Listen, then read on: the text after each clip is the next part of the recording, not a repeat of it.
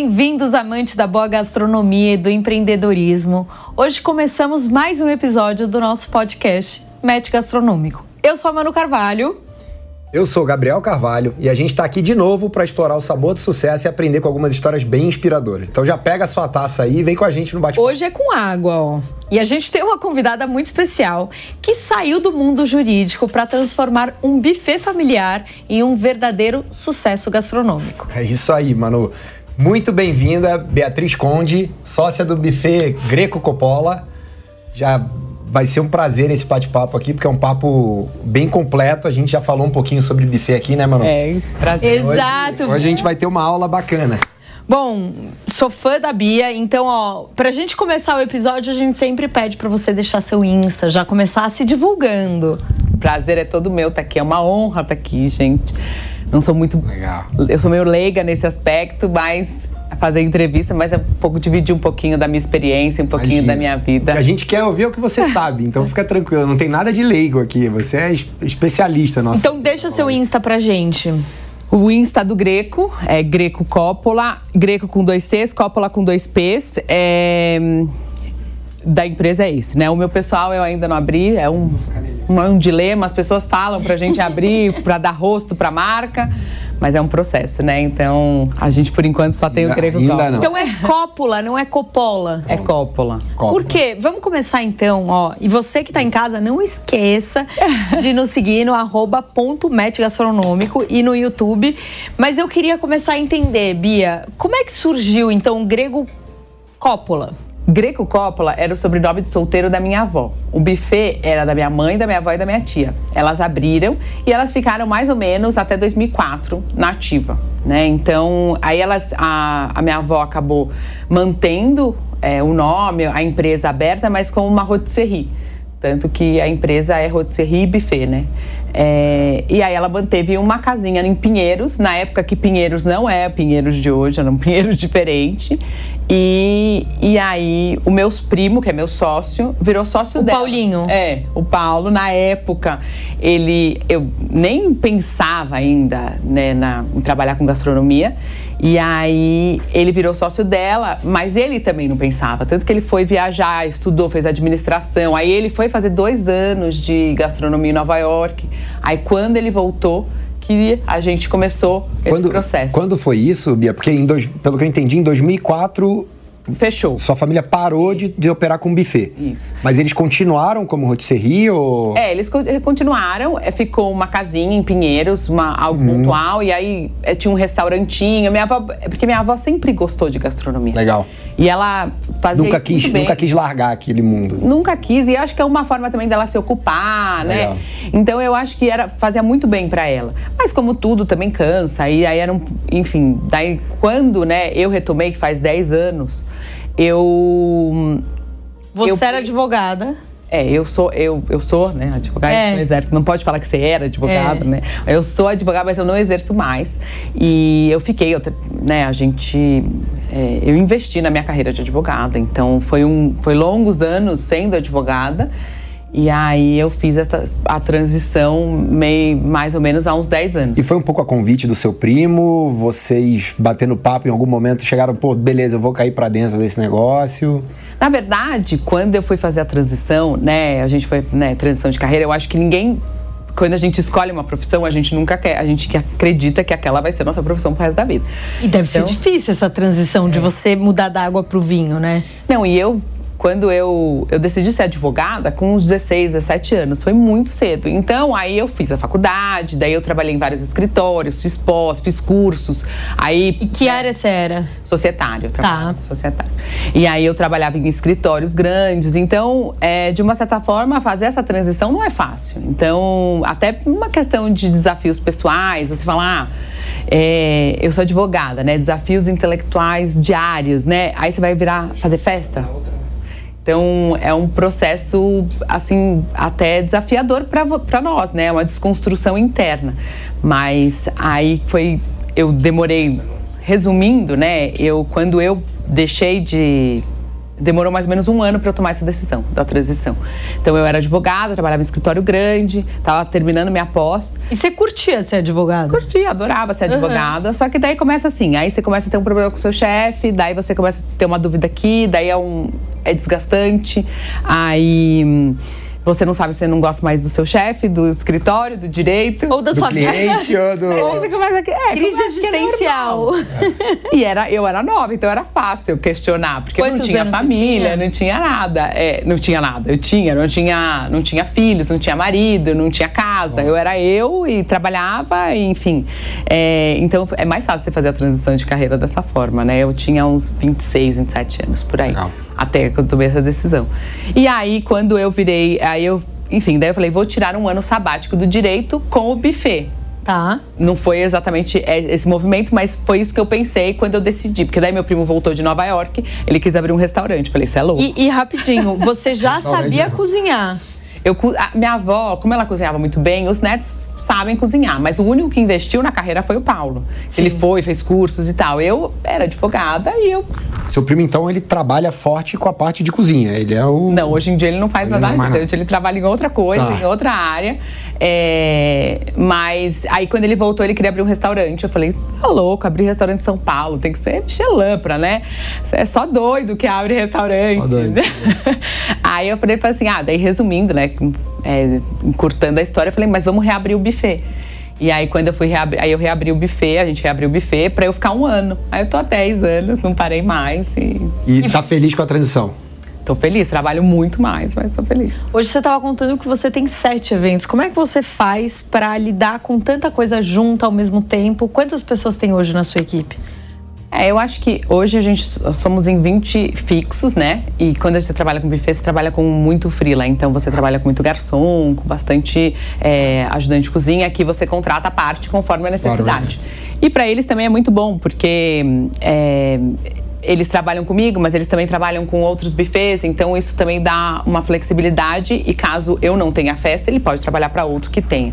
Então, mas a equipe hoje é de 20 pessoas, que é, eu acho que é o maior investimento, acho que de qualquer pessoa que trabalha até com a prestação de serviço, é treinamento de pessoal, né? A gente treina os nossos para a gente delegar cada vez mais porque eu sou um pouco centralizadora, é difícil, mas eu tento delegar o máximo possível para as coisas fluírem. Então, a partir do momento que uma pessoa liga no buffet até eu entregar o evento, é, tem vários processos. E cada processo precisa estar bem treinado para eu não ter que tomar conta de tudo. Então, então eu tenho pessoas muito boas e que me ajudam muito no meu dia a dia. E dentro do seu time tem um assim, um, uma área específica que tem mais gente, sei lá, cozinha tem um time maior, porque é onde eu não posso deixar errar. de entregar e Qualidade, e né? tal. É, eu acho que assim, a cozinha acaba tendo uma é, tendo mais, mais é, tem a cozinha e, os, e o doce. Eu acho tá. que são os dois, porque eu acho que assim, é, por exemplo, o material eu preciso de uma pessoa mais organizada para lidar com o material. Então, porque a gente, quando a gente faz um evento, a gente leva toda a estrutura, né? Então a gente leva todo o material, todo o serviço, toda a bebida não alcoólica, gelo. A gente monta a estrutura da festa. Então não é só a comida. Então, e, e hoje em dia, né, tudo é muito personalizado. Então, quando você lida com uma cliente, por exemplo, ela fala: "Ah, eu quero minha festa azul e branca". Então vai para o pessoal do material, ele vai selecionar todo o material do que... guardanapo ao prato, ao... E muitas vezes a decoradora já entra em contato direto com o pessoal para eles já entrarem em sincronia e eles fazerem isso tudo. Uma das coisas, né? E a gente tá com doces maravilhosos aqui na hoje, nossa frente. Queria hoje que já deu dieta, explicasse cada um deles, mas uma das coisas do greco é que vocês sempre fazem uma mesa muito bonita. Então vira uma decoração também, né? Tanto que as pessoas sabem quando é do greco. Ah, eu acho Por quê? Que, é, não, eu acho que cada buffet tem a sua identidade. Eu acho que é muito fácil de você. Hoje, né, eu acho o buffet, como tudo, mudou muito. Então, da época da minha avó para hoje, tem um gap muito grande. É, acho que devido. São 10 anos, né? Assim que eu abri o buffet. Então, eu reparo que o que acontece? Hoje em dia, tudo é muito mais visual, tudo é mais. Ah, o Instagram, as fotos. Com certeza. Todo mundo. Então, eu, quando você ia num casamento antigamente, você olhava para a festa, você falava ah, o que, que é bonito? A mesa de doce, a decoração. O buffet, você tinha que entregar uma comida Verdade. gostosa, né? A, enfim, uma coisa mais pontual. Hoje em dia, não. Hoje em dia, uma mesa mesa de aperitivo, uma mesa de sobremesa é tão importante quanto a mesa, a decoração. Verdade. Então, é, às vezes eu chego no buffet, tem aquele mundaréu de flor. Eu falo, gente, o que, que é isso? Tô, é um buffet ou é uma floricultura? Porque a quantidade, o nível de detalhes de hoje aumentou muito, né? Então, é, é, eu acho que essa. Então, quando a gente vai investir na parte de decoração, é porque realmente a gente está acompanhando o mercado, porque o mercado é hoje em dia com essa parte de decoração e a gente tem o nosso, a nossa identidade, que eu acho que é o problema às vezes dos buffets, que principalmente os novos que vão entrando, é que não adianta você querer ser que nem os outros, você tem que criar sua própria identidade, você tem que tentar manter o seu melhor, mas sempre na sua, na sua verdade, porque se você for copiar o do outro, você só vai ser uma réplica é, mal feito. Tá sempre um pouco mais atrás. Pobre, né? porque é, o que tá, tá lá um em cima atrás. já tá cobrando mais, ah, entendeu? Ah. E não adianta, por mais tá que você um invista. Qual, a, qual a que é a cara do greco, assim, você tá falando do greco? Eu acho que a gente tem uma pegada italiana contemporânea, aquela coisa do farto, do gostoso, comida uhum. aconchegante, uhum. mas com um nível de sofisticação é, que os nossos clientes gostam. Então a gente faz toda a parte, uma coisa simples até, vai, uma mussarela de búfala com tomate, mas a gente dá todo o enfeite, toda a decoração para ele ficar numa mesa num evento de casamento. Então, é, são coisas assim, comidas gostosas, bem feitas, de ah. muita qualidade, porque a gente acaba investindo nisso mas ao mesmo tempo a gente dá esse não pode parar aí né? né? não pode parar só na comida de qualidade tem um, é, hoje, tem um água a mais é.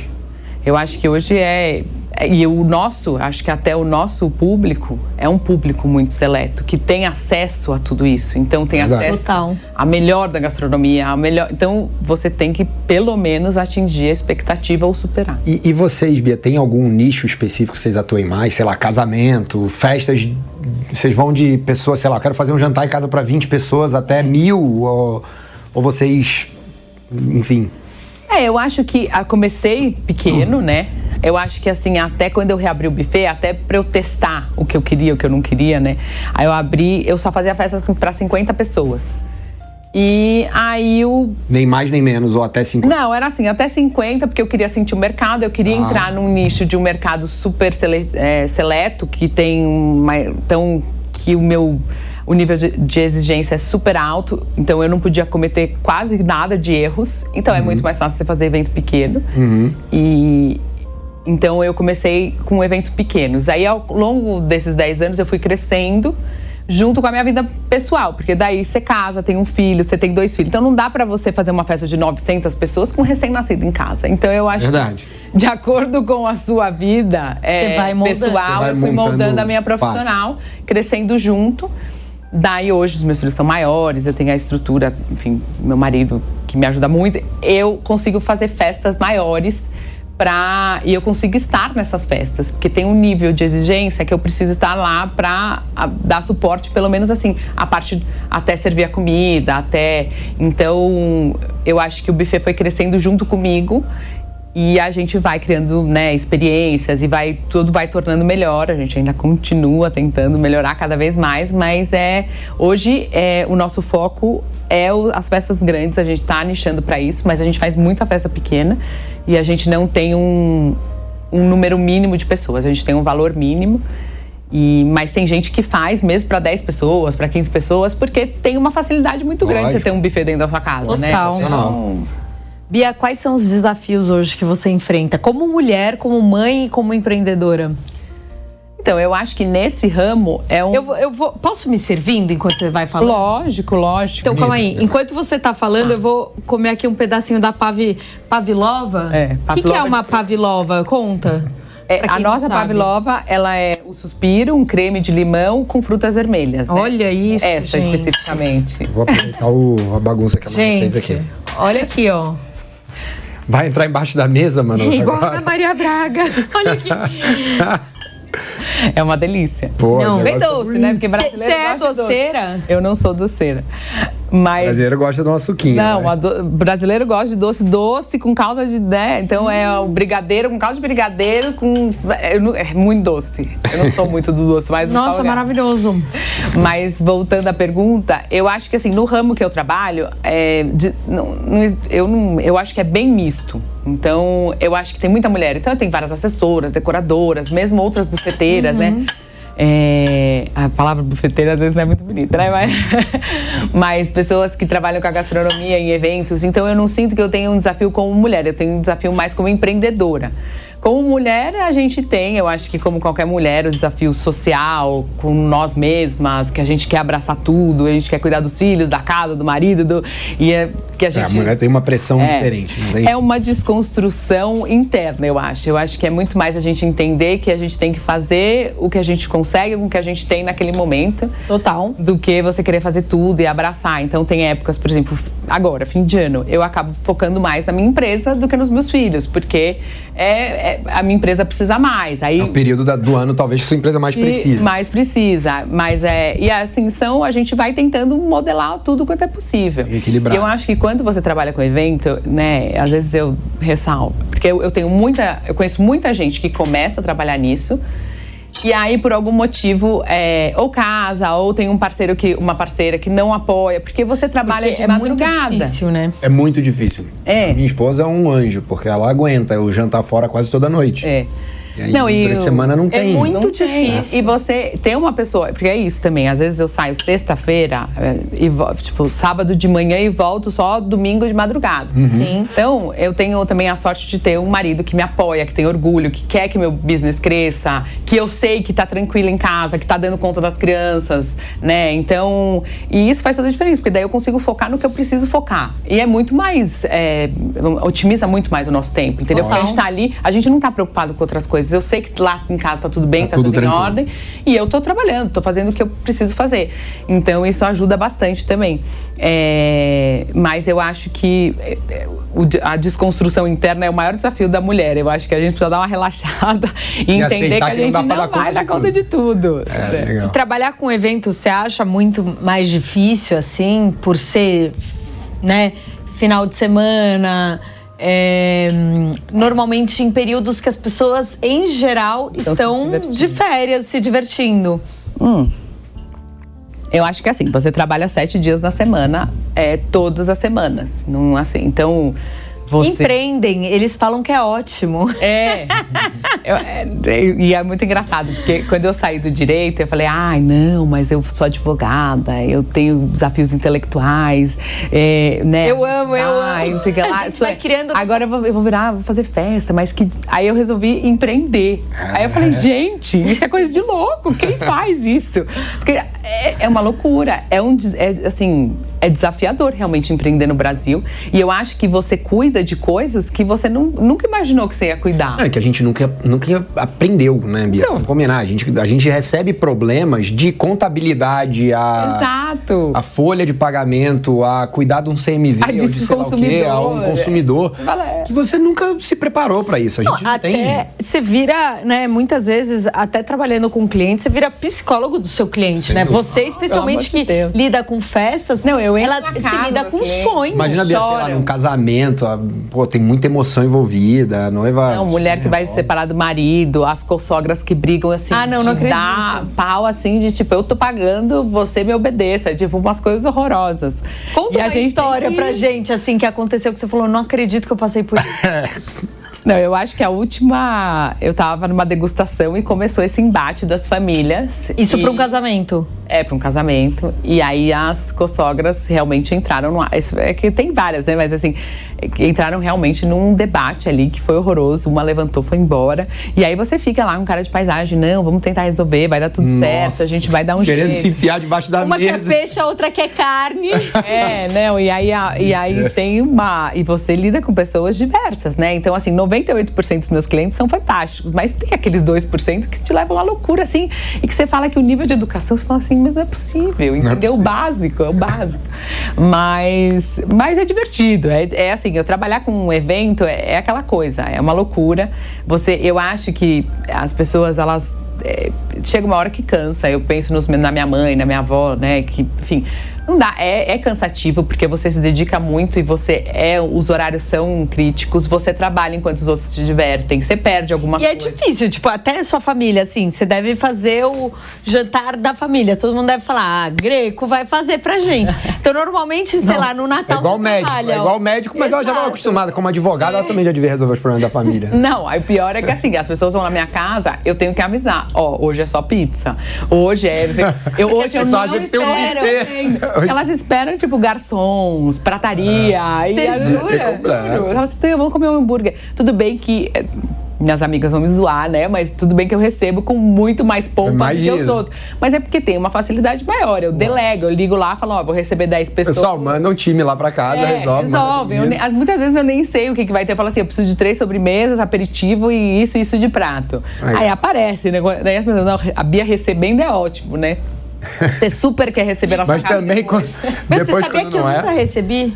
Não, tem que eu moro há cinco anos sozinha, eu tenho tanta preguiça de receber é que eu nunca recebi. Nossa, eu adoro receber. Se deixar, eu comprei os pratos da Tânia Bulhões, aí minha prima, meu, mas pra que, que você vai comprar isso daí você não usa? Eu falei, uso pra mim, uai. É. Agora eu vou receber, eu prometo. Vou chamar Greco Cop... É, exato. Não, eu vamos, eu vou lá. Eu Por isso que eu, eu ainda ajudo. não cotei com você, entendeu, é. Bia? Porque eu ainda não recebi, não cheguei naquele dia. Não, vai, a gente dá um jeito, a gente e, resolve. E Bia, você assim, é, querendo ou não, trabalha com o seu primo de alguma forma, pelo que eu entendi há algum é. tempo.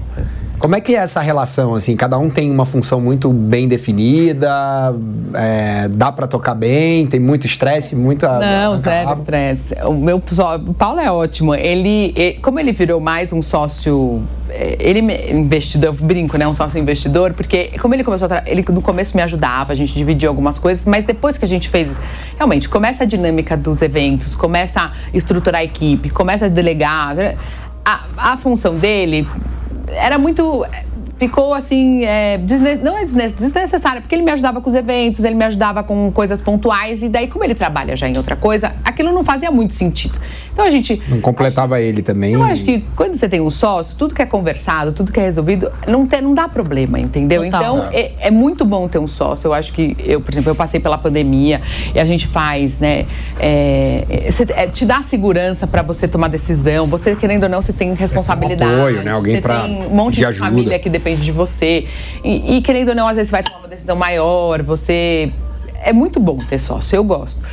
E a, e a, gente tem que aprender. A, a gente, eu acho que as pessoas elas criam uma expectativa em volta de, de qualquer pessoa. Então, se tem um funcionário, se tem um sócio, eu, to, você, todo mundo tem qualidades e defeitos. Total. Então, você tem que aprender a tirar o melhor das qualidades da pessoa e tentar anular o máximo dos defeitos, nem que seja com outro Concordo. profissional. Ah, aquela, aquele gestor, ele é muito bom nisso, nisso, nisso, mas ele não sabe fazer aquilo. Vamos contratar uma pessoa que saiba fazer o que ele não sabe fazer. E daí supra a necessidade. E pega o que ele é bom e maximiza ah. também, né? Usa, aproveita. Aproveita isso isso. Então, Porque todo mundo tem algo muito bom, né? É só saber reconhecer e usar. Exato.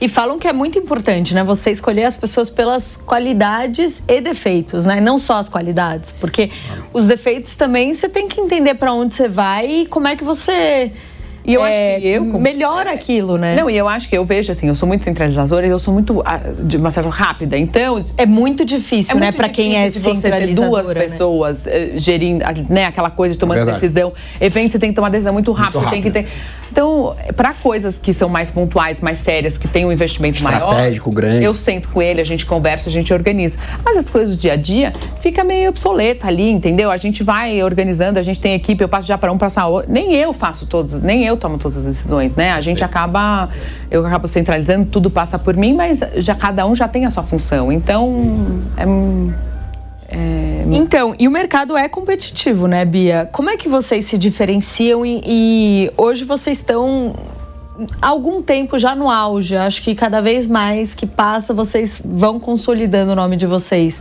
Como é que você vê, né? As pessoas que te ligam para pedir ajuda, vou abrir um buffet. Como é que você acha que você se diferenciou? Não, no... faça aí, tô brincando. Como é que você se diferenciou no mercado? Não, eu acho que assim, o mercado, ele é mar... eu tenho concorrentes maravilhosos que estão muito mais tempo do que eu. Até me sinto honrada de estar, tá, ser, né, ser concorrente deles, porque querendo ou não, o, o meu buffet tem 10 anos. Quando eu peguei ele, ele hoje em dia 92% das minhas clientes são clientes novas, nem sabem que o buffet teve uma história, sabe? Então, é é, é muito recente, até enfim, é, é a minha trajetória. Então, eu estar tá concorrendo de uma certa forma, eu acho que eu ainda tenho os nichos que eu ainda não entrei, e isso tudo bem, eu acho que é um processo mesmo. É, é uma honra mesmo. O mercado é muito competitivo e, como eu falei, o meu cliente ele tem acesso ao melhor. Então você tem que atingir a expectativa e superar ela ou minimamente ficar ali né, na expectativa que ele tem, porque se vai para baixo, mercado em São Paulo, com toda a prestação de serviço que a gente tem, com toda a qualidade que a gente tem, é, se você comete muitos erros, você automaticamente você vai sendo excluído. Ou você vai indo para outros nichos, né?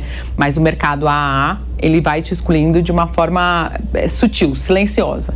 Então, eu acho que o que eu mais prezo é a qualidade, tanto no serviço quanto na comida, obviamente, né? Eu tento personalizar os eventos é, de acordo com o meu convidado. Então, a pessoa ela vai querer um evento, de, vai querer com a mesma qualidade, com o mesmo serviço, mas completamente diferente. Dependendo é, de quem quer. De decoração, o... de. Qual é a temática? eu quero meu evento super inovador. Eu quero.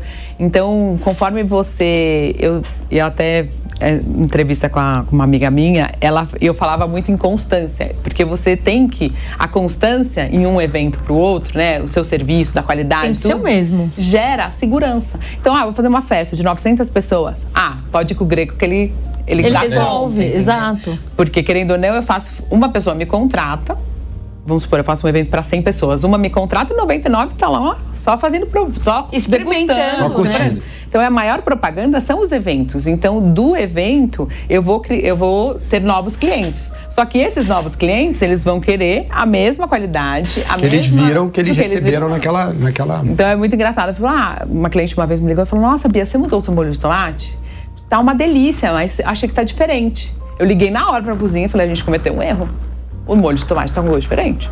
Não é porque está melhor ou pior, mas é uma questão de você não, não manter a qualidade. Exato. Não, tá mantendo a constância. A gente não está. O que, que aconteceu? O que, que mudou? Foi a leva do tomate? Foi o quê? Foi mais, enfim. Açúcar, é, mais. É, assim, a gente vai organizar. Porque ali foi um erro foi cometido. E por quê? Se a gente não. A constância gera segurança e faz com que o cliente queira contratar você em cê, qualquer Você tocou num ponto que eu ia te perguntar, assim, porque eu acho que o mercado de eventos, e eu, eu como restaurante, é uma coisa que eu sempre me frustro que eu não exploro o suficiente, porque alguns restaurantes que a gente tem, tem muito pouco movimento, segunda, terça, quarta. Eu falo, pô, por que não usar essa estrutura é. para fazer um evento? A pessoa vem aqui, já tem som, tem luz, tem manobrista, tem segurança, tem tudo, tá lá. Exato. Mesa, prato, tudo. E a gente sempre fica naquele dilema, né? Mas como a gente consegue chegar no cliente? Eu acho que esse é o grande desafio. E a gente tenta atuar muito no corporativo, já tentamos atuar um pouco em casamento, a gente já tentou fazer um pouco de tudo, mas a gente nunca conseguiu, de fato, construir, eu acho, uma uma linha comercial muito bem construída. Então eu queria ouvir um pouco de você, Bia. Como é que é o seu marketing, o seu comercial? Gabi, é a gente está pensando junto, porque eu ia fazer a mesma Pô, pergunta. Porque para mim é o maior desafio no mundo de eventos. Mano. Não, e se tem metas, né? É. É essa, era essa a minha pergunta. É, eu acho que o maior é, marketing que a gente tem é o boca a boca, eu acho, hoje em dia. É, os eventos, né? Eu acho que o maior investimento do buffet hoje, praticamente são as influencers que a gente foca muito nelas, mas é, é que é muito difícil você vender dois produtos com o mesmo nome. Então eu penso assim, um restaurante, você faz... Verdade, nunca tinha pensado nisso. É, você vende um... Uma experiência que o cliente é, já tem uma associação e aí ela associou, né? ela já associa de uma forma que não é a mesma. É, é, as pessoas, dependendo do nicho que você quer atingir, não quer casar muitas vezes numa pizzaria, não, tô falando que é o claro, caso, claro. mas assim, tipo... Então, é, vou, eu acho que talvez você teria que fazer uma... Tipo, que nem... Eu vou, vou, Posso citar nome? Óbvio. Lógico. Aqui a gente tá em casa. Estamos comendo é. os doces, tá tudo não, certo. Não, porque o Mani, ele tinha um restaurante ele tinha o Manioca que fazia o evento. Então ele, associa, ele fez uma outra marca parecida com... Para os eventos. Para os, para os eventos. eventos. Criou uma associação, porque a marca do Mani era uma marca forte, naturalmente. É, naturalmente, mas ele, ela criou uma outra marca para as pessoas entenderem que ela tinha um espaço de evento e que ela fazia festa e que você podia levar o seu casamento para lá que ia dar certo. Nunca tinha pensado nisso, Bia. Bom insight, eu né? vou guardar. Muito insight, também Não, achei. porque é um negócio que eu sempre sofri, assim, a gente tem, por exemplo, um exemplo para mim é o Bagatelle, que durante, pô, 10 anos a gente operou e rodou muito bem, etc. E a gente sempre ficou no desafio de, pô, o, o Bagatelle funciona muito bem quinta, sexta e sábado à noite. Uhum. Os outros dias, é, as pessoas não associam Bagatelle a um lugar. Pô, quero ir quarta-feira jantar no Bagatelle assim, porque é é festa. difícil as pessoas saírem também Exato, hoje em dia, né? Dependendo dia. do público, todo E, dia. e sempre foi um negócio que a gente falou, pô, a gente precisa conseguir fazer isso daqui. Ter um evento toda terça, toda quarta, um evento corporativo, ou eventualmente num domingo, fazer um casamento na hora do almoço. Porque a gente tinha espaços bonitos, legais, com uma comida muito boa. E a gente sempre esbarrava nesse desafio, mas eu, eu nunca tinha pensado por esse lado. O cliente ele já associa a uma experiência. É difícil ele querer misturar outra experiência, né? Não, e eu vejo mesmo entre os buffets. As pessoas pensam assim, ah, vou fazer um buffet de crepe. Ela não vai pensar no, tipo, no grego. Tem- buffets específicos. Ah, vai- eu quero um buffet de comida japonesa. É, Eu até falo, né, que eu faço, é, o nosso é italiano contemporâneo, porque eu faço árabe, eu faço sushi, eu faço várias coisas. Eu faço, logicamente, que É, não é o meu deve forte. cliente que demanda Mas- esse tipo Mas de você coisa. vai fazer Mas o se que você vai pensar num sushi, você vai pensar no greco? Não vai. Então é, é muito difícil você desassociar marcas. Por isso que a gente foca e a gente faz Naquilo propagandas objetivas para isso. Então, por exemplo, Natal, que é uma época que eu não posso ter propaganda porque é- acaba tudo muito rápido. Então, outubro já não tenho mais Nem, fechado. nem consegue dar conta da demanda toda que tem. Exato. Aí eu peço para algumas influenciadoras. Quem que você faz assim que vende muito, por exemplo? Pode falar? Óbvio, mas que Deve, a gente tá deve. aqui, ó. Já vai ficar um insight aqui pro, pra quem quiser contratar pra fazer propaganda também. Eu já trabalhei com muitas, vários tipos, é, vários, é, né, que as influenciadoras, cada um tem o seu, na sua área específica, cada um faz. E o que acontece? Como o nosso público é muito é, nichado, não adianta, é, tem algumas influenciadoras que não me dão tanto retorno, às vezes por elas serem muito grandes, por elas serem mais, é, é, o Brasil todo, é, ou de fora. Um pouquinho do papo que a gente teve com o Emílio, né? Exatamente. É, é isso. Às vezes tem gente que tem, cara, 20 milhões de seguidores, mas é um Não tiro de pra- bazuca pra acertar a mosca, nem acerta. Passa reto. Não, já fiz cantor, já fiz apresentadora, que não me dá retorno de 200 é, seguidores, entendeu? isso. Aí você pega, é, eu faço bastante é, pra Maria, Rude, pra Lala, é, e, e assim, elas, eu faço evento pra elas. Ah, por quê? Elas são mais nichadas, é, a Maria, né? Dona de casa, família, tem o público. Legal. Então aí ela conversa melhor com o meu público também. E as pessoas falam assim: ah, mas ela faz um monte de evento com você, ela sempre te dá retorno? Sempre me dá retorno. É, mas não é o mesmo.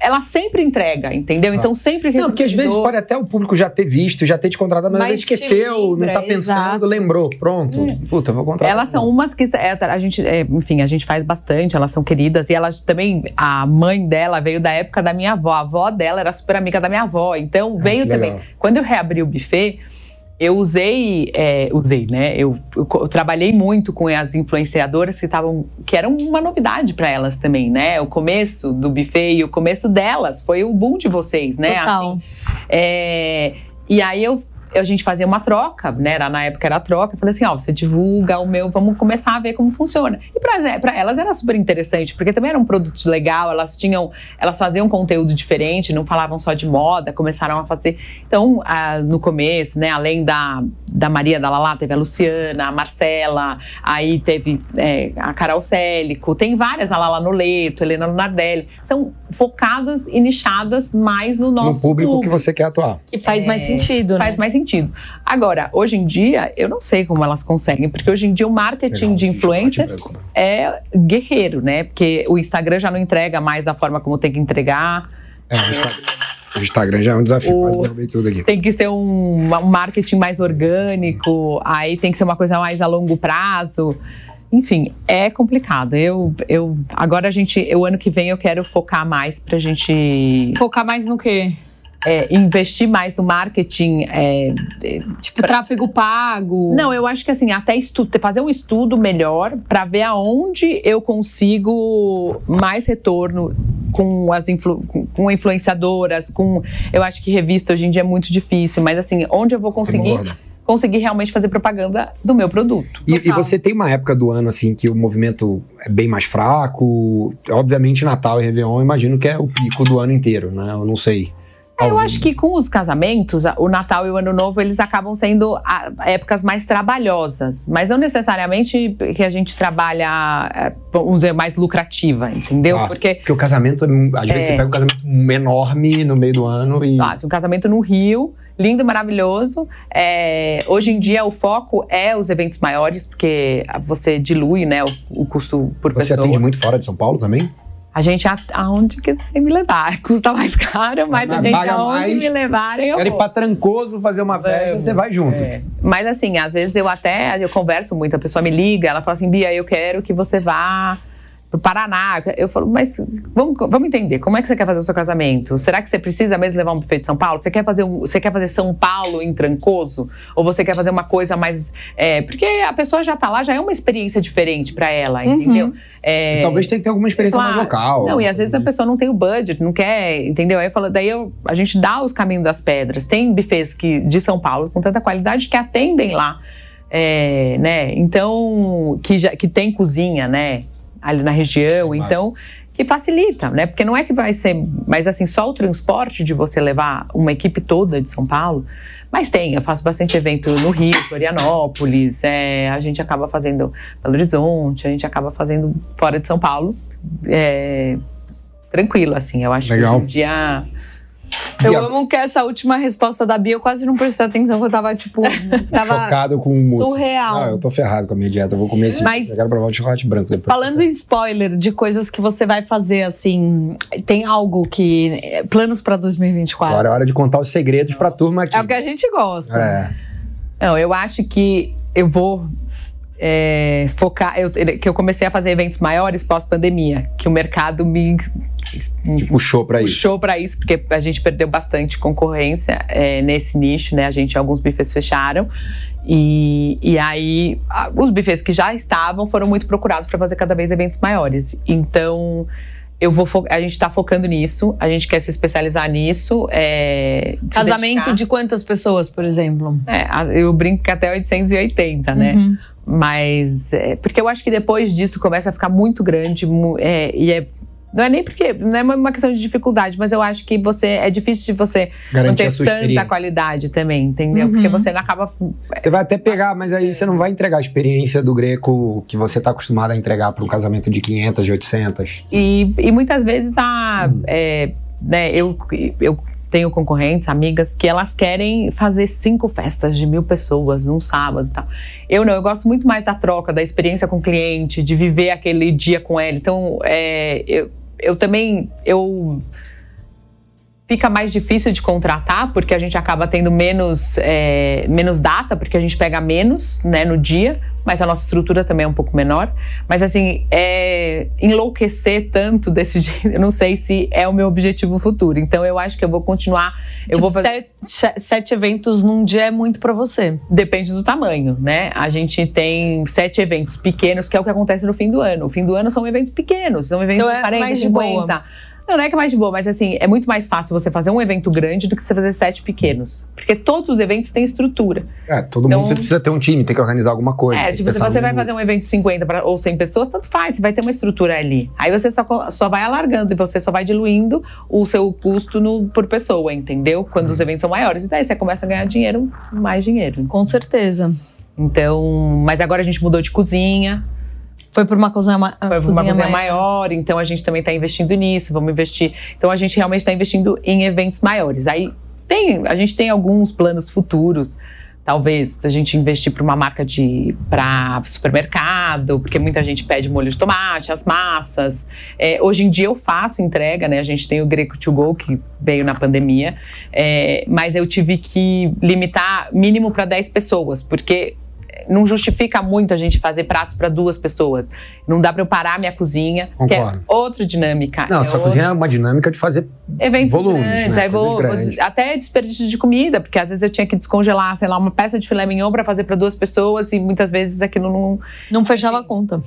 é, começou a não fazer sentido. Então hoje eu faço ainda para o mínimo para 10 pessoas, mas pode ser que futuramente eu consiga organizar e também a parte corporativa, que hoje eu não consigo, eu não tenho muito, é, o meu valor ainda não é muito competitivo para o corporativo. Então talvez eu também abra uma perna para o corporativo. Mas é isso, daí eu tenho que criar uma, praticamente uma outra marca, uma Que é outra... um nicho que eu, que eu tento atuar bastante com os restaurantes. Por exemplo, a churrascada, a gente tem evento fechado praticamente todos os dias de dezembro, mais de um. Ah, é. Então, assim, é Né? dois, três eventos por dia no mês inteiro de dezembro. E é muito corporativo. Festa de fim de ano de empresa e por aí vai. É. A gente tem, acho que tem um evento para 650 pessoas. Olha que legal. A gente fechou agora.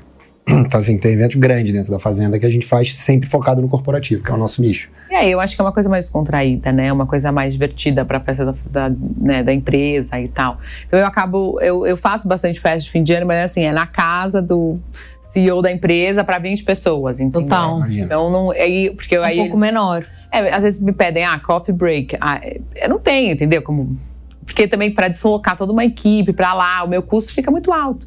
Aí é, é isso. Aí a pessoa vira para mim e fala assim: ah, mas o talher não precisa ser de prata, o guardanapo não precisa ser de linho. Aí eu falei: mas aí você não quer o greco, aí você quer outro buffet. Exato. E é você bom quer... você saber onde você tá e onde você não tá, porque é. o grande problema das empresas eu vejo que querem fazer um pouco de tudo. E aí chega uma hora que tá pedalando em várias coisas e não faz nada, né? Então, assim, que bom que você sabe sua identidade, que você sabe que experiência que vocês fazem, que você sabe o que você usa, como que você faz, porque isso te diferencia e você não abre mão, né? É, com certeza. É porque eu acho que um grande erro, mano, pegando esse gancho, que as pessoas têm quando você vai tratar, principalmente até no mundo de restaurante, é achar que o cliente tem razão, né? Tem gente que olha e fala, ah, o cliente falou, chegou aqui no Botega e ele quer pizza. Pergunta pro David e pro Gerard se eles deixam botar pizza no Botega. Não deixam. Ele fala, cara, não é meu restaurante, não é isso e tal. E pronto, entendeu? Então acho que tem que ter muita clareza de qual a sua identidade, o que, é que você entrega e o que você não vai entregar. É isso aí. É muito, e essa parte mais difícil, é dizer mais não do que sim, né? É. Até a Bia tava falando, pô, a gente quer abrir às vezes mão de um tipo de cliente para ter outro tipo. E é muito difícil porque é dinheiro, né? E quando você tá ali no fim do jogo, você quer ganhar mais. É, Bia, tem algum é, ingrediente secreto que você acha é, para o sucesso como empreendedora na gastronomia? Ah, eu acho que para eu acho que pra você empreender, você tem que ter. É... A gente sempre brinca que tem que ser louco. É, não, é mais, é mais que isso. Você não pode desistir, porque eu acho que você vai dar de cara com muita coisa que você fala, gente, não é possível. E aí eu acho que a resiliência, eu acho que a gente vai. É, não desista, espera, vai dar errado, vai dar errado, vai dar errado, e uma hora vai dar certo. Eu acho que. É, e as pessoas têm que entender que quando a gente, ah, eu trabalho, e tem toda uma ilusão de que eu vou trabalhar com o que eu gosto. Gente, é trabalho, tem muita coisa que é muito legal e tem muita coisa que é muito chata. Você tem que lidar o dia inteiro, entendeu? Você tem que resolver pepino, você tem que resolver. né? E daí tem o outro lado que é maravilhoso. Então, eu acho que hoje em dia também as pessoas elas é, têm uma ilusão de que. É, eu acho também por conta de internet, de tudo que as pessoas. Que tudo é fácil, né? Que tudo é fácil, que tudo tá aí, que a gente não vai precisar. Aí eu tenho uma amiga que fala, ai, não, eu queria, né, já receber um, um buffet pronto. Eu falei, se você fizer o que eu faço, se você dormir todas as, as, poucas horas que eu durmo, você vai conseguir. Porque é muito engraçado. As pessoas querem ter o que você tem, mas não querem fazer o que você faz. Exatamente. As pessoas não perdem, não Não querem passar pelo que você passou para ter o que você tem. Não, é e é o processo. E é um processo que a gente passa diariamente, porque o buffet é novo. Eu ainda tenho, né, até eu conseguir delegar e até estruturar tudo para eu realmente falar, nossa, agora eu tô tranquila, né? Ainda vai demorar muito. Então eu acho que é, eu trabalho muito muito. E, é, e, eu não tenho vergonha de falar isso, eu acho que é, para você fazer o seu negócio dar certo, para você focar, para você né, conseguir ter sucesso, você precisa trabalhar, não tem jeito. A sorte vem conforme você está trabalhando, você está ali no meio do caminho, Verdade. você está conhecendo pessoas, você está nos eventos. É, né, minha, mãe, minha irmã fala, minha irmã ela é mais pragmática, ela fala, Beatriz, você não para quieta. Ela trabalha no mercado financeiro, ela fala, mas você não, você, cada hora está num lugar, uma hora está no Rio, uma hora está... É, mas é isso, você tem que ir, porque com o evento, quando você é a parte comercial, você tem que vender o seu produto o tempo inteiro. Então, se eu Falando não estou fazendo o evento, eu estou no evento, Com sabe? certeza. E, a gente não, e tem eventos que você estar deve ser muito importante para você conhecer o teu próximo cliente, né? Já fecha ali alguns outros, a pessoa te não, conhece. E às vezes nem o evento eu não tô nem fazendo, mas eu tenho é. que ir porque eu tenho que conhecer gente. É. Porque eu não dou rosto para minha empresa. O meu rosto é no, no né, na para quem você conhece. Boca a boca. É. Então, é e, e, de uma certa forma eu acho bom a empresa não ser só eu, ela ser a marca a empresa, Greco Coppola, muitas vezes a pessoa nem sabe. Ela fica, sem dúvida, vira um negócio muito mais, mais forte, né? Menos dependente de você. É, porque daí as pessoas não necessariamente precisam que eu esteja, né? É. A marca está lá mas ao mesmo tempo também fica mais difícil no comercial, porque eu, eu poderia muitas vezes, eu penso assim, ah, será que eu abro meu Instagram e eu começo a dar dicas, a fazer receitas e associar a empresa com o meu nome, e aí a gente, de uma certa forma, ganha força e cresce e a gente... Esse é um dilema que os restaurantes vivem, eu, eu olho bastante quando a gente fala de chefes famosos, estrelados. É Porque aí o, o chefe passa a ser maior do que o restaurante. Então, se você quiser crescer, E se, se você quiser fazer alguma coisa, ou ele sair, fica- acabou o negócio. Exatamente. É, co- é que o- um é dela, né? Tipo, mas eu Exato. vejo muito essa dificuldade. É, eu vejo você falando com muita clareza, muitas coisas de trabalho. Aonde é a sua maior dificuldade hoje no trabalho, Bia?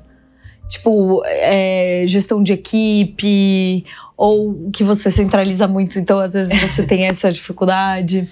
Eu acho que te- eu acho que realmente é a gente é treinar a, né, o nosso pessoal. Eu acho que eu tenho um pessoal muito antigo, então eles vêm comigo, então isso é bom. Mas a gente é, você tem que estar o tempo inteiro ali. Não dá assim, você- eu vou nos eventos, eu, por exemplo, a gente faz festa, né, para 900 pessoas. São mais de 100 garçons. Se você não tá ali na hora, é, normalmente também é, os garçons trabalham muito. Então, às vezes, você tá ali no tete a tete, você tá ali com ele, você fala, hoje você não tá bem. Tipo assim, ah, o garçom às vezes tá cansado, exausto, você vai pra casa, descansa, você não vai deixar de ganhar hoje pra. é, mas assim, se você não tá ali, aquele garçom vai começar a servir os convidados, talvez não vai fazer um bom trabalho, talvez vai acontecer alguma coisa, é, talvez ele esteja com problema em casa, é, pode acontecer alguma coisa, e só vai gerar impacto pro seu negócio, pro meu sua marca. negócio. Então, é, você tá ali, você fazer treinamento de equipe, você tá organizando o uniforme, você tá treinando a- na hora da montagem. Não é assim que se faz, é assim que se faz. Então, eu acho que o treinamento de equipe hoje é o nosso foco pra gente voltar lá na qualidade e no serviço, do serviço da comida, né? Porque tem coisas que eu consigo organizar, mas tem coisas que eu preciso estar, né, o tempo inteiro ali, o- né? Eu vou Não tem mesmo como você largar. não tem. Ainda não tem. Daqui a pouco, quem sabe. Mas o pessoal antigo que vem. Tá trabalhando muito. isso. É, Exato. ajuda muito. Mas assim, é, é o olho do dono que engorda o gado. Não tem jeito. Você tá ali nos eventos, você tá, tá perto do público, tá perto dos seus fornecedores, dos seus funcionários. E até para eles verem também, porque como você trabalha com eventos, você trabalha muito, eles trabalham muito. Então, você trabalhar muito junto com ele É faz toda a diferença, exato. entendeu? Porque você, eu não tô sozinha, esse barco é nosso, entendeu? Se eu não vendo, eu tenho que vender para você cozinhar, para o motorista entregar. Ninguém é menos importante. Não adianta nada eu vender, você cozinhar e não ter quem entregar. Então todo mundo se sente parte de alguma coisa, entendeu? É, lógico que tem o dinheiro por trás, tem. Ninguém, enfim, ninguém trabalha de graça, todo mundo tem que pagar a conta. Mas eu, eu sinto que os meus funcionários eles têm esse, eles, eles, eles sentem que eles têm voz na empresa, que eles podem conversar comigo, que eles é, e essa e essa troca é muito importante para você construir equipe também, porque daí você não constrói só é, pessoas que estão ali para trabalhar, você constrói pessoas que gostam do que elas fazem e que de uma certa forma tem um pouco de carinho, tem um pouco de por tudo aquilo. Então eu acho também que faz um pouco a diferença. Total. Bia, chegamos no nosso bate-pronto. Agora é uma hora importante. Bate vamos saber o que a Bia gosta. Então, a gente quer saber um pouco mais de você. Você pede delivery ou sai pra comer? Eu, eu, eu peço mais delivery, porque eu fico tão pouco, assim, eu, eu saio tanto que eu acabo. Quando eu fico. Eu, eu sou muito Quando caseira. tem a oportunidade de casa, pedir um deliveryzinho, é, pede. é, Aí eu, quando eu tô em casa quieta, eu, eu peço, eu acabo pedindo mais delivery do que saindo. Incrível que pareça. O que, que você não come de jeito nenhum, Bia? Nossa, é difícil essa. Eu como tudo. Minha avó falava que colocar pedra com azeite e sal eu como. Mas eu acho que entranhas, eu não como essa coisa nada de dentro, assim. Mas eu como tudo, eu como. Até grilo eu já comi na Tailândia. Então, Já comi realmente. também, gostoso. Passou no teste. Gostoso. Barata eu não como, mas eu o resto. Fritinho, fica crocantinho, uma Não é delícia. assim, achei você uma não- delícia. Ai, não crocantinho. consigo. Doce ou salgado? Salgado. Boa. Agora só vale o nome de restaurante, hein, Bia? Vamos ver. Qual que é a melhor massa, na sua opinião? Ai, eu. eu sou, o greco é muito bom, né? O molho de tomate, mas não. Eu acho que assim, eu sou muito fã de lasanha. Lasanha conta com massa. Lógico. É. A do seu restaurante é muito boa. Ó, aquela de, é. de pinole. Nossa, maravilhosa. Muito gostosa a lasanha. A do, resta do restaurantino também é muito boa, aquele, aquela. Muito gostosa. Ricardinho. É, Manda o muito. Ricardinho tá pra vir aqui. A gente tem que botar uma pilha nele agora que abriu o Riviera. Não, uma delícia. visitar a gente Eu aqui. sou fã de lasanha, eu só gosto bastante. É, A do Jero também é boa, já comeu? Ah, a do Diário é boa também. Melhor sushi. Sushi, eu peço muito tatá em casa. Vou ser bem sincera, eu gosto do tatá. É, sair, quando eu saio, daí acaba sendo uma coisa um pouco mais badalada, sai com os amigos, aí eu vou bastante no Oca também. Bom, o Oca é do lado de casa. Só que eu vou pouco, eu já falei, eu não gosto muito do Oca. E, e o Oca foi talvez o mais votado sushi aqui, mas não é. Eu fui lá algumas Você vezes. gosta do Romaguro? Romaguro. Olha lá, tá vendo? Eu já sei tudo. Eu gosto do Watanabe, é muito bom. Eu não como japonês. Porque tem nada tradicionais, japonês. mas aí você sai pra com. Às vezes é muito. Aí tem que ser uma experiência. Tem aquele que me falaram que você tem que marcar o lugar, que você é escondido. É, aí que você recebe o horário no local no dia. Que com... Mas eu fiquei pensando, pô, imagina, você recebe o local, aí é tipo Santana. Ferrou, daqui a três, não vai dar tempo de chegar, desculpa aí. É tipo, Ó, você- uma hora antes eu te aviso, pô, eu não chego. É. Não, legal. falam que, é- mas falam que é o né? Falam que é demais esse. Eu tô pra eu, tô querendo. O, o meu favorito é o Kuro, né? Mas é uma experiência muito mais incrível. Assim, é balcão, é uma cacete. É outra. Então, aí não é uma. Não é um Ai, restaurante japonês como o que a gente tá É falando. brasileirado. É. E o melhor hambúrguer, Bia? Ai, hambúrguer, é, com certeza eu não saio pra comer hambúrguer, né, gente? Pelo amor de Só Deus. Tem pede. mais, já vou sair. Não, hambúrguer é Mas a delícia. gente, o Patis, Pa- é, como Pérez. É, Pérez, É bom. é, muito bom. A gente também pede bastante do Debete. Bom também. Gostoso. também. Melhor não experiência gastronômica. Ai, eu brinco, né, que toda viagem é uma experiência gastronômica. Que eu viajo pra comer e pra Igual. beber vinho. Eu já sei, assim, eu vou no- naquela região, já sei o restaurante que eu vou, já sei o vinho que eu vou beber e a comida que eu vou A beber. minha esposa fica louca, porque eu saio, tem as reservas dos restaurantes feitas, e ela fala, e o hotel? Eu falei, puta, eu não vi o hotel. Ah, não tem hotel. Não, mas o restaurante tá resolvido. O hotel depois a gente resolve. Não, a minha irmã fica, porque a minha irmã é o oposto, a minha irmã come por necessidade. Aí ela vira pra mim, não é possível, mas a gente vai comer de novo. Eu falei, é, mas agora eu preciso ir lá naquele lugar. Tem um novo, exato. A E eu vou, fome tipo assim, abriga. café da manhã, almoço É, é- não, é pesquisa É de mercado. Gesante. Melhor coisa, né? É, mas, acho que na minha lua de mel, eu fui, na, eu fui pra África. E eu acho que a, a África do Sul, né, é, me impactou tanto, porque eu não tava esperando, foi mais ou menos uns 8, 9 anos. E eu não tava esperando aquela alta gastronomia. Então, e eu fui num restaurante fantástico, que eles misturavam as bebidas locais, então desde cerveja, vinhos, né, foi em Stellenbosch, a- com as comidas, que assim, muitas vezes tinha cástia. E aquilo me surpreendeu. Eu acho que foi uma. a- a- assim, né? Eu acho que saiu um pouco da minha zona de conforto, mas ao mesmo tempo aquilo me trouxe um. é, marcou. Eu tava até vendo outro dia, daí eu lembrei desse restaurante, a gente. Não, e foi muito legal. A cerveja com o Porto, sabe? Teve legal. associações e aí eu ia evoluindo. Então foi bem legal. Eu acho que essa foi uma experiência bem bacana. O restaurante que tem a melhor sobremesa, na sua opinião? Não sou muito de sobremesa. Mas, vamos pensar. Eu acho que. É porque sobremesa, pra mim, tem que ter um começo, meio e fim, né? Parece que é o fim daquilo tudo que você. É verdade, é um fechamento, né? Eu sou viciado em sorvete, então se eu tiver que tomar um sorvete, né, o bate eu acaba ganhando meu coração. Então, quando, sempre quando eu tenho que comer doce, eu foco no sorvete. é, e aí, tipo, às vezes também, pra, mas tem que ser aquele que você faz na hora, não o de supermercado, não o bate. do Chocolamur também eu curto muito. nossa, mas eu acho que a última sobremesa que eu comi, que eu achei que acompanhou, foi o, o menu degustação do Evai, que eu acho que daí você tem um começo, meio e fim e finaliza ali super é, com Tentando lembrar a sobremesa que eu comi lá, eu fui lá há pouco tempo atrás.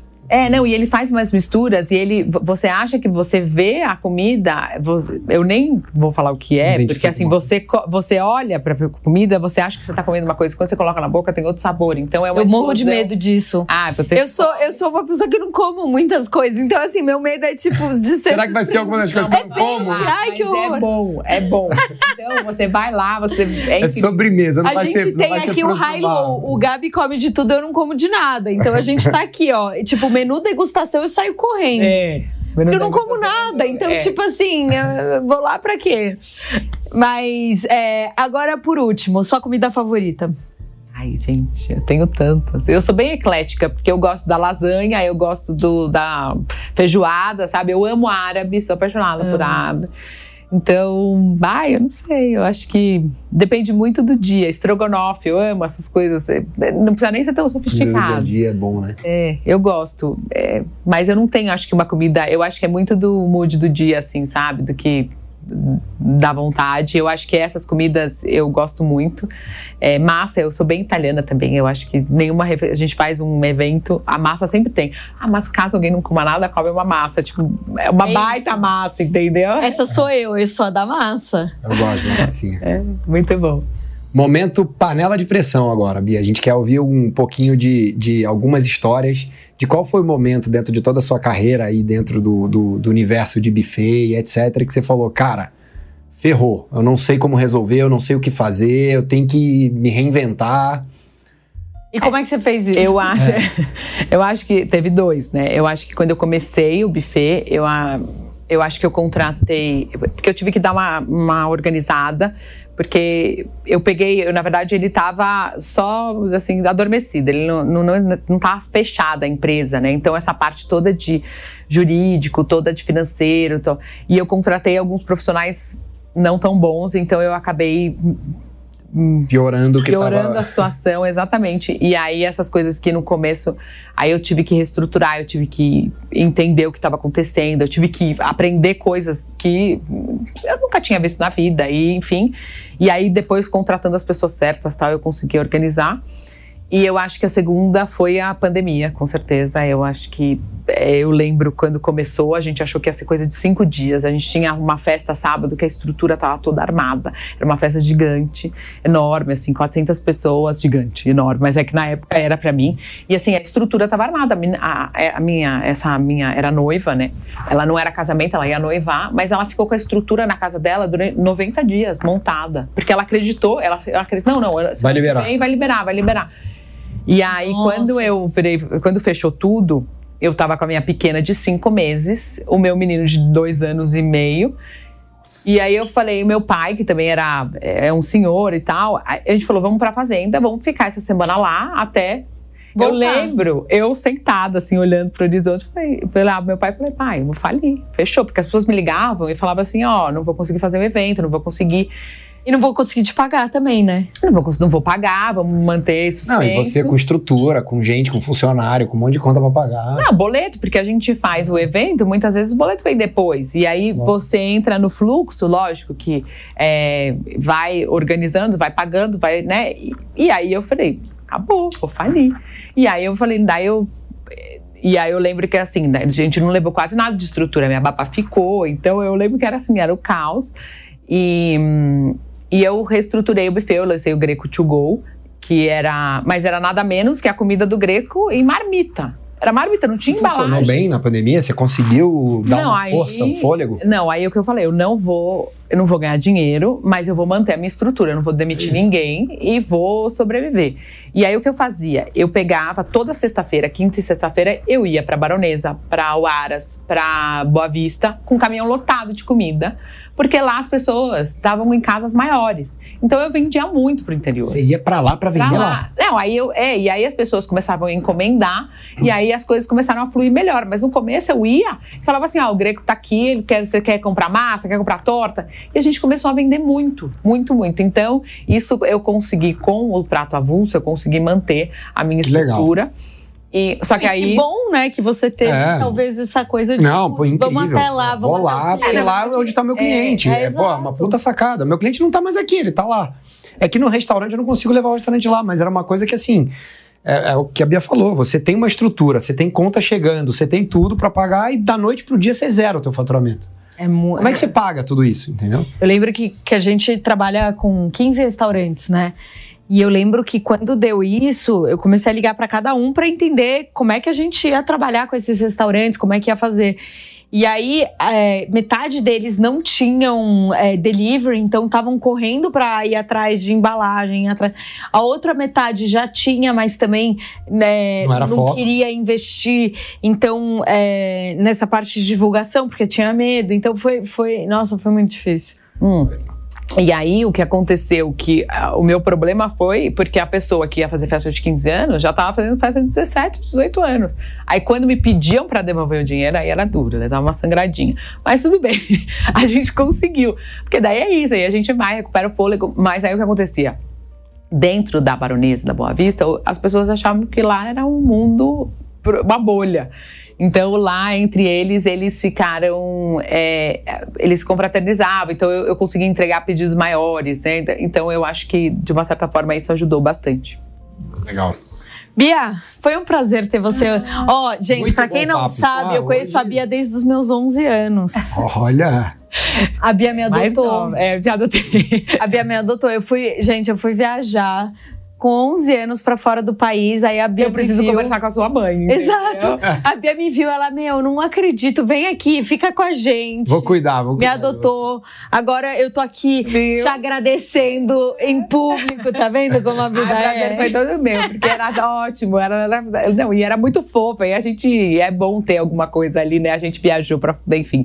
E aí, é, a gente também tava sozinha. A gente, é, é- a gente era adolescente e tudo, mas é, fez uma amizade já e criou. Ela cresceu.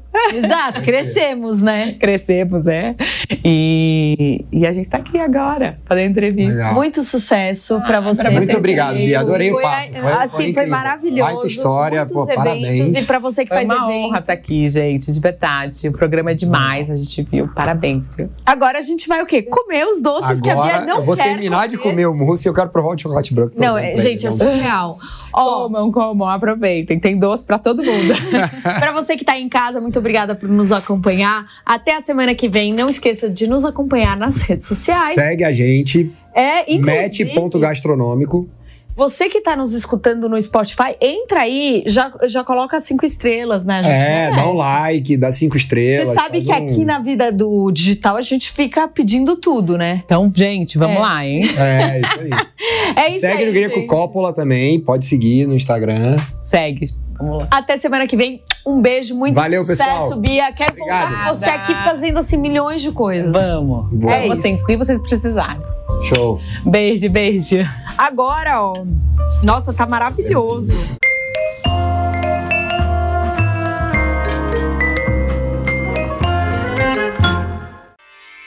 Realização Jovem Pan News.